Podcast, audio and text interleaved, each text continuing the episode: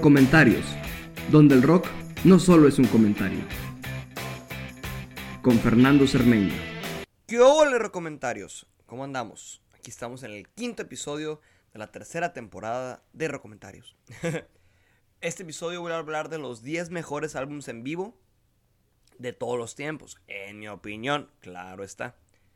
Y voy a hablar un poquito de, de los, los primeros 5 que son del 10 al 6 voy a hablar un poquito, no voy a entrar en tanta profundidad. Del 5 al 1, ahí voy a hablar un poquito más a profundidad para no alargar tanto y ya luego ustedes hacen su propio criterio también, si les gusta el episodio. Y bueno, ya saben que mis redes sociales ahí están, en Twitter y en, y en Instagram, FAZG1996. Cualquier duda, cualquier comentario, cualquier recomendación, ahí estamos. Y pues muchas gracias por seguir compartiendo y por seguir escuchando. La semana que entra les tengo una reseña muy padre que me emociona mucho. Ya les platicaré. Y bueno, vámonos con todo.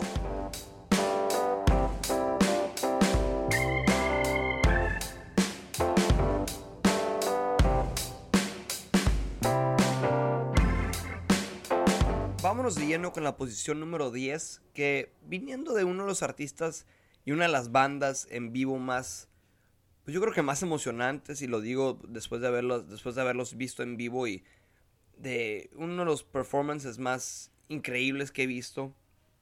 Bruce Springsteen, la E Street Band, live de 1975 a 1985. Bruce Springsteen no le gustaba grabar sus conciertos. Él no, no era fan de, de grabar esto en vivo porque él decía, a ver, si van a escuchar un disco mío, que lo escuchen. Pero si voy a grabar el, disco, un disco en vivo, voy a grabar uno de los mejores discos en vivos. Y se negaba y se negaba a grabarse en vivo. Y se había hecho esta reputación de escuchar, de que la gente decía, tienen que verlo en vivo, no puedo explicarlo. Sí, su música es increíble, su música está bien chingona, pero en vivo tienen que verlo. Y aquí pues en este álbum de 40 canciones que empieza desde bares en Hollywood chiquitos hasta estadios en en Nueva Jersey, Bruce Springsteen llenando 5 LPs, 3 CDs. Aquí en, una expansión de 10 años, eh, en San Francisco, en Cleveland, en Nueva York, en, en Jersey, en muchísimas ciudades que fueron estos 10 años de sus giras. Bruce Springsteen se va con todo. Y aquí estamos, el, yo creo que en el centro de este álbum están canciones como Born in the USA, Seeds, The River, que habla un poquito sobre la historia de él, de su papá y de la guerra de Vietnam. Y también tenemos una versión en vivo de Edwin Starr's War.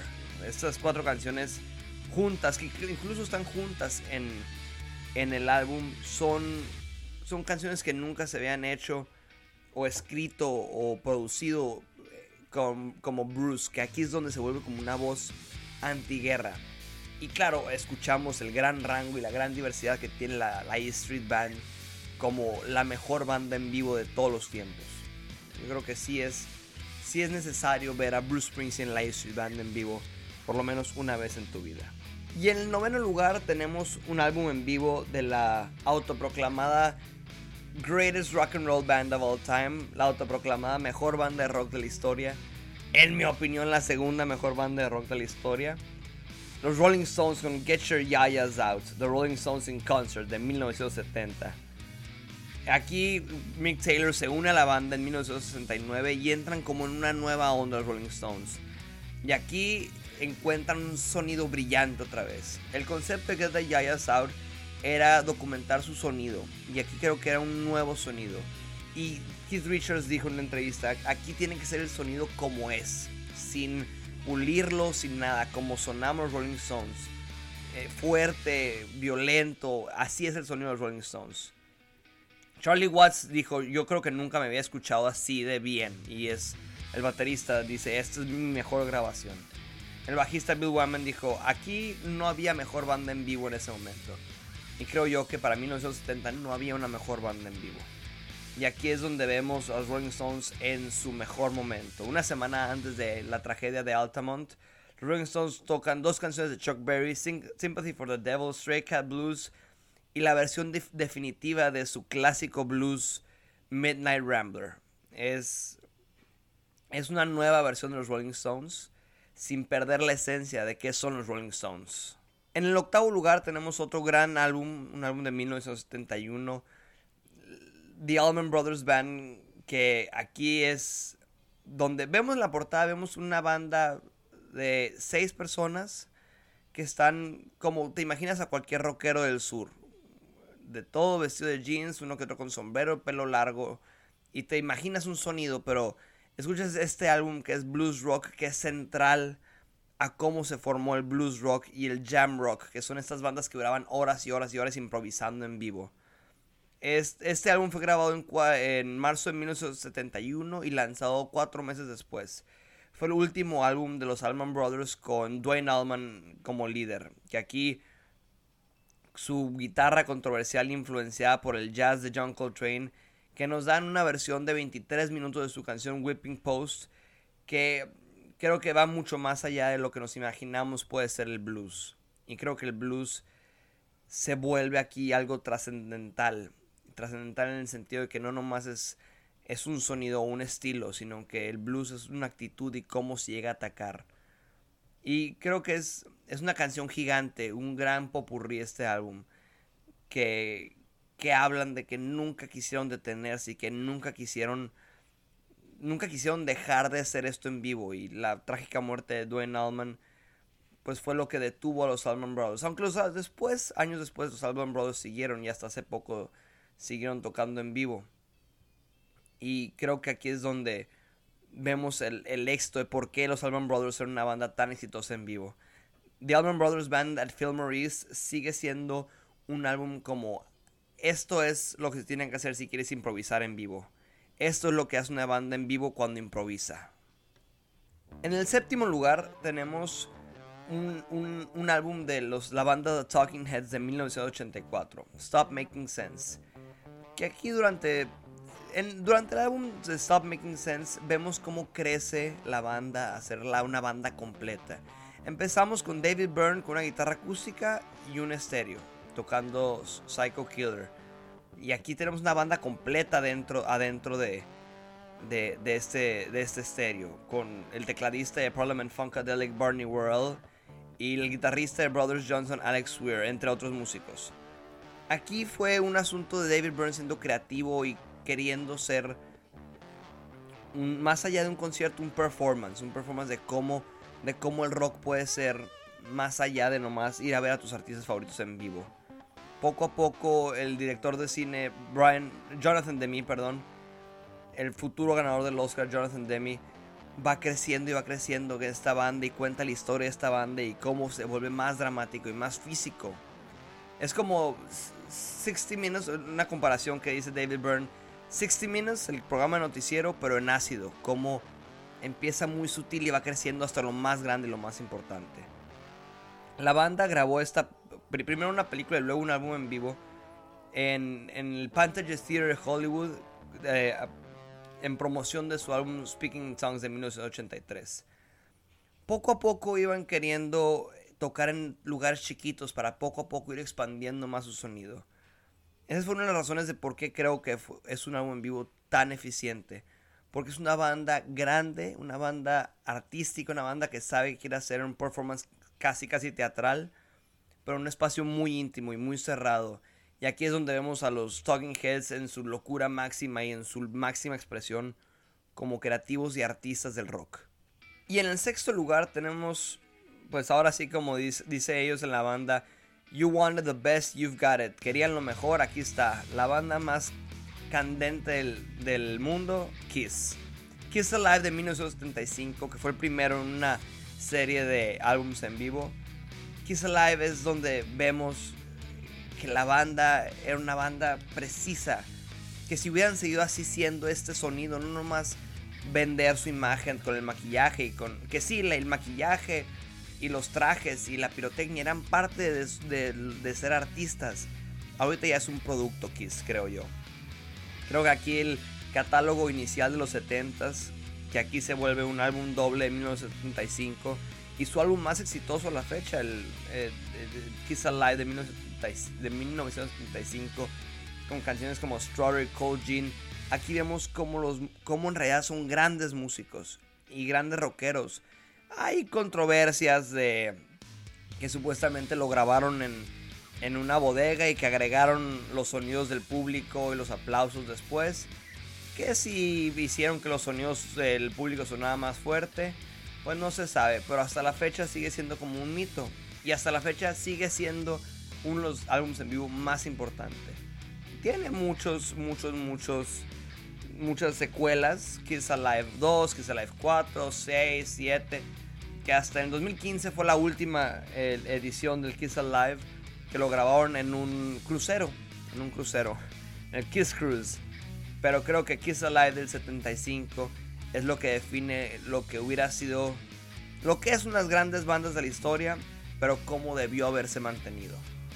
Y en el quinto lugar, probablemente dejando atrás todo este sonido crudo y fuerte que era notorio de la banda Nirvana, en el MTV Unplugged de New York del 94, aquí es pura emoción cruda y es se vuelve probablemente el MTV Unplugged, el mejor MTV Unplugged y el performance más legendario en su carrera corta.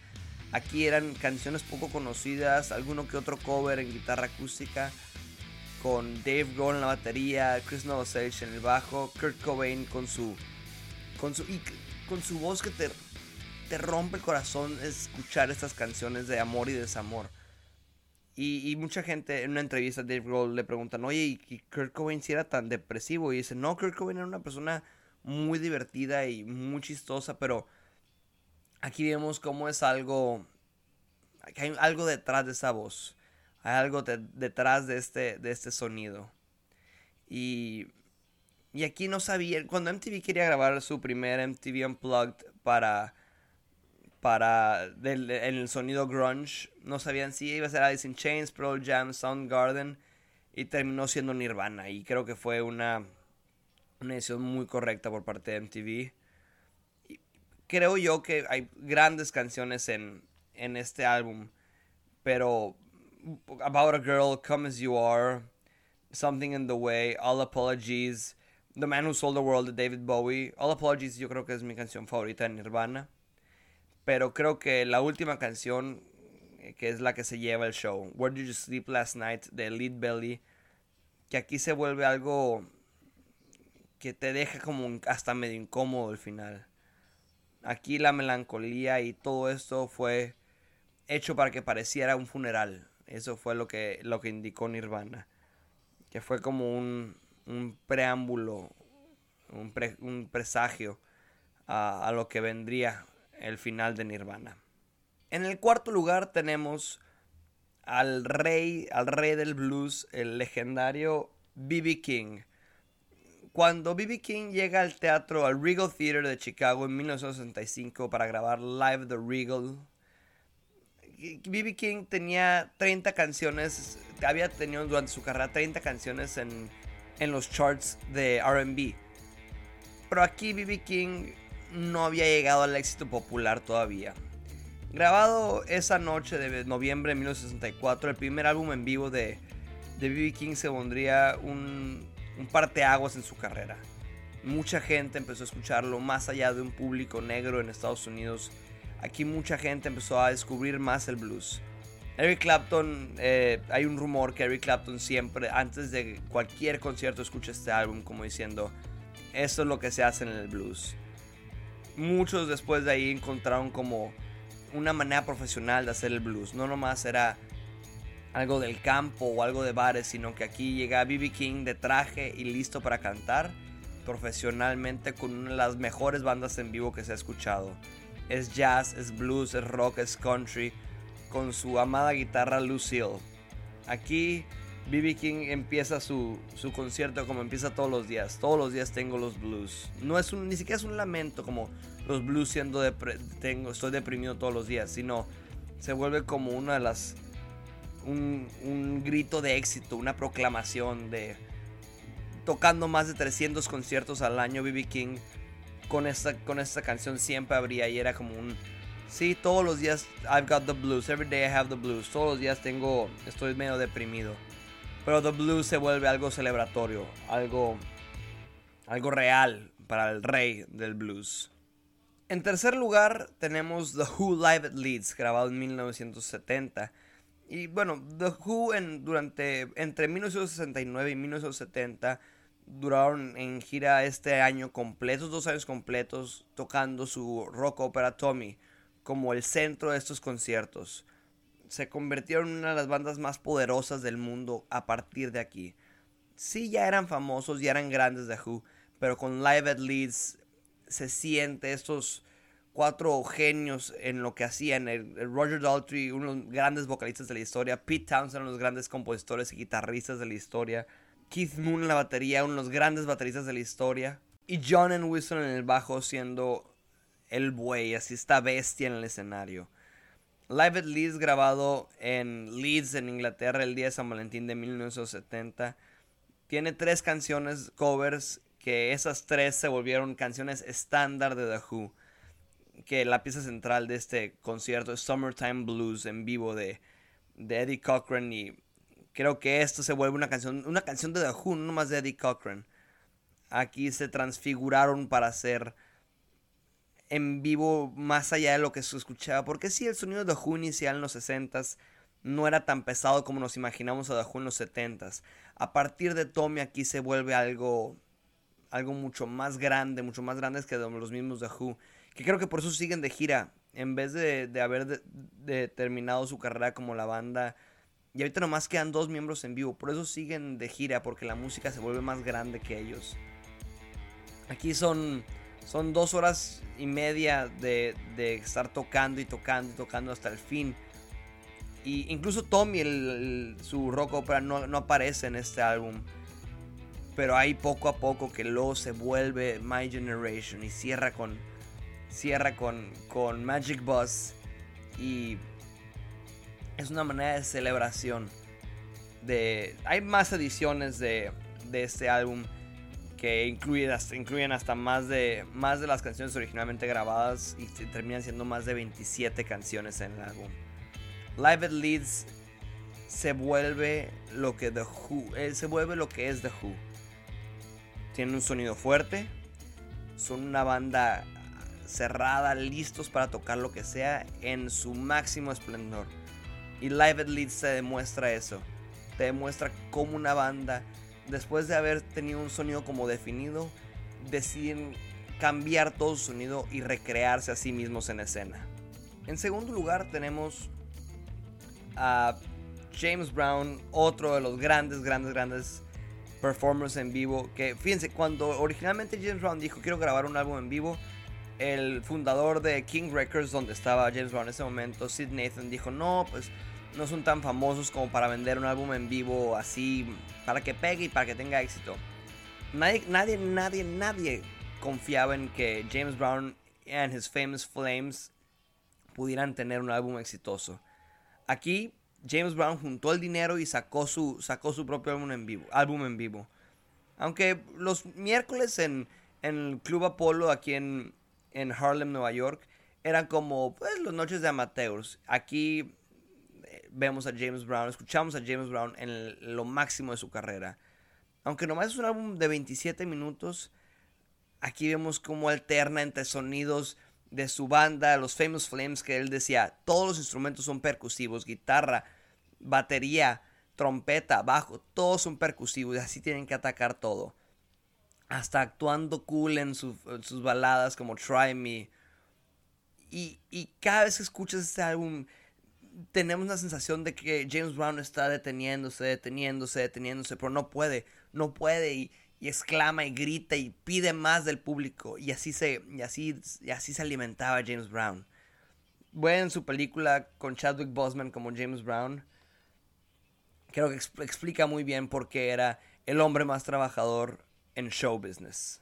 Y en primer lugar, el que yo creo que es el mejor álbum en vivo de todos los tiempos, Johnny Cash at Folsom Prison. En 1968, Johnny Cash lanzó este álbum en el momento correcto. Estaba teniendo problemas con las drogas y con el alcohol. No había tenido tanto éxito. No había tenido una canción exitosa en cuatro años. Y aunque ya había tocado muchos años en la cárcel, aquí fue en varias cárceles, perdón, aquí fue la primera vez que toca en Folsom y esta fue su primera su primera grabación en vivo. Ya tenía la, la canción Folsom Prison Bruce, aquí fue donde se concretó como la leyenda del country que es. Exactamente lo que necesitaba su carrera. Aquí Johnny Cash explota, explota y se convierte en The Man in Black. No nomás era una voz famosa del country, aquí se vuelve la voz del, de, los olvidados en el country, de los alcohólicos, de, los drogadictos, de la gente en la cárcel, de, incluso de, gente olvidada, de, de gente violentada. Aquí Johnny Cash encapsula todo lo que es el dolor del country pero al mismo tiempo lo que es la celebración del country. Bruce Springsteen lo dice muy bien en una entrevista. Dice, el country es cagarla, arrepentirse, levantarte, cagarla otra vez, arrepentirse, levantarte y así, así sigue, así sigue el ciclo. Y aquí en este álbum encapsula perfecto todo eso. Cómo Johnny Cash se levanta de su carrera y se vuelve un ícono mundial. Y esos son en mi opinión, los 10 mejores álbumes en vivo de la historia. Creo yo que hay muchos, muchos, muchos grandes álbumes en la historia en vivo. Y siguen habiendo, siguen habiendo muchos muy buenos, pero estos 10 creo que encapsulan lo que una banda, cómo debe una banda y cómo un artista debe sonar en vivo. Y cómo un artista se entrega completamente a su público. No nomás cantar los éxitos. Es más allá de eso. Es, es entregarte a tu público y haciendo esto el público se entrega a ti. Y bueno, eso fue todo por este episodio de Recomentarios. Muchas gracias por seguir escuchando, por seguir recomendando, por seguir compartiendo.